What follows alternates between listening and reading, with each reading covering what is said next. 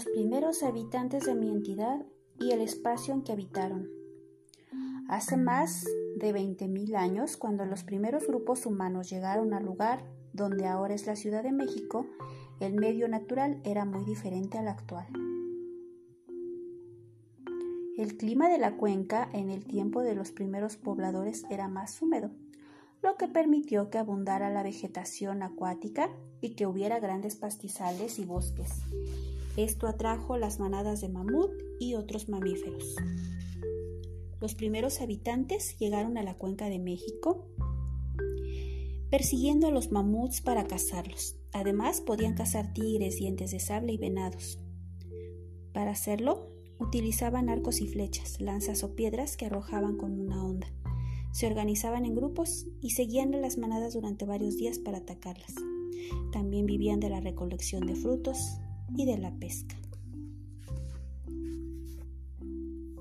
Como no tenían ciudades ni comunidades establecidas, podrían recorrer largas extensiones de tierra buscando animales para cazar, lagos donde pescar o árboles y arbustos de los cuales tomar frutas y semillas.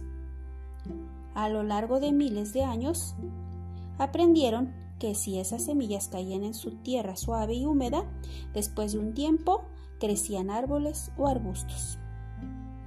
Así fue como empezaron a cultivar la tierra es decir, a sembrar y a cosechar plantas y frutos para alimentarse sin necesidad de recorrer grandes distancias en busca de comida. De esta manera descubrieron la agricultura.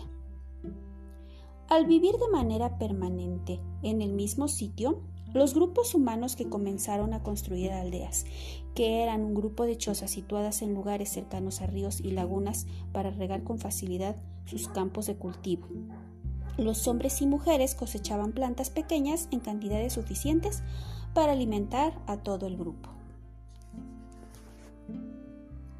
Miles de años después, en las primeras ciudades de la cuenca, las personas empezaron a especializarse en ciertas actividades.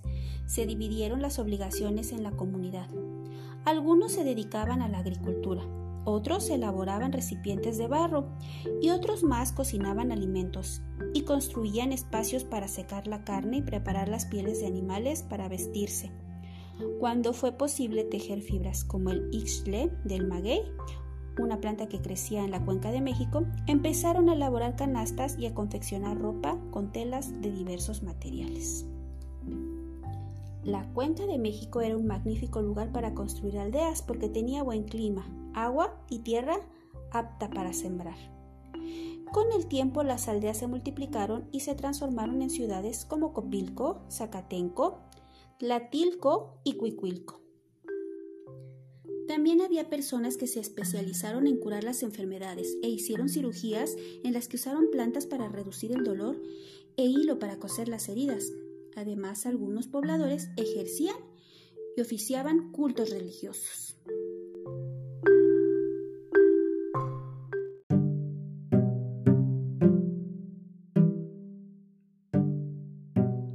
La semana pasada vimos diferentes formas de organización de los primeros habitantes que llegaron a este territorio hace mucho, mucho tiempo. Como las necesidades de las personas cambiaron, el paisaje de las aldeas se transformó. Los gobernantes decidieron construir edificios más grandes, algunos en forma de pirámide. En ellos se llevaban a cabo ceremonias especiales y ritos que ofrecían a sus dioses. Otros edificios fueron para las viviendas y para el mercado, donde la gente vendía y compraba alimentos, herramientas y otros objetos mediante el trueque, que era una especie de intercambio. Actualmente de estas ciudades antiguas solo nos quedan sus restos, a los que llamamos sitios arqueológicos. Las ciudades de la cuenca intercambiaban productos con las aldeas, esto es el trueque. De esa manera obtenían lo que necesitaban para vivir. Con el tiempo, estos intercambios se hicieron más complejos y entre ciudades cada vez más lejanas. El comercio y sobre todo los tributos como maíz, frijol y pescados del lago que recibían de las aldeas que habían conquistado les permitieron crecer y llegar a ser ciudades ricas y poderosas.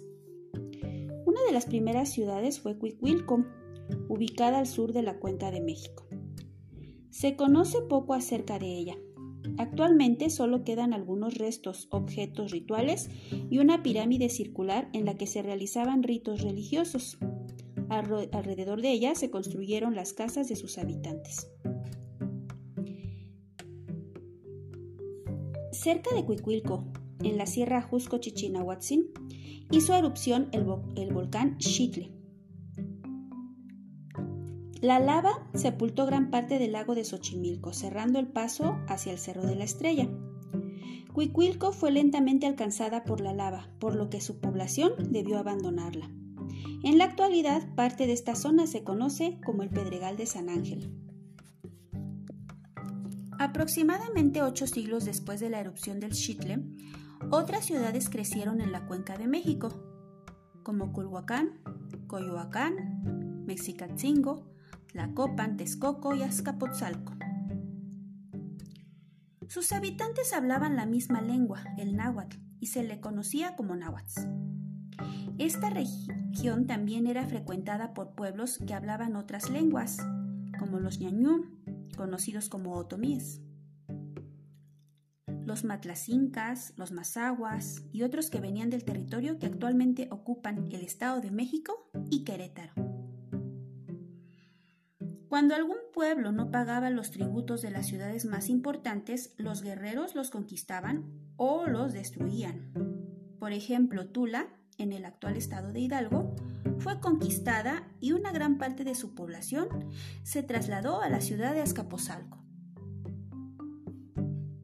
Azcapotzalco, Texcoco y Culhuacán formaron una alianza que dominó la región antes de que llegaran los mexicas.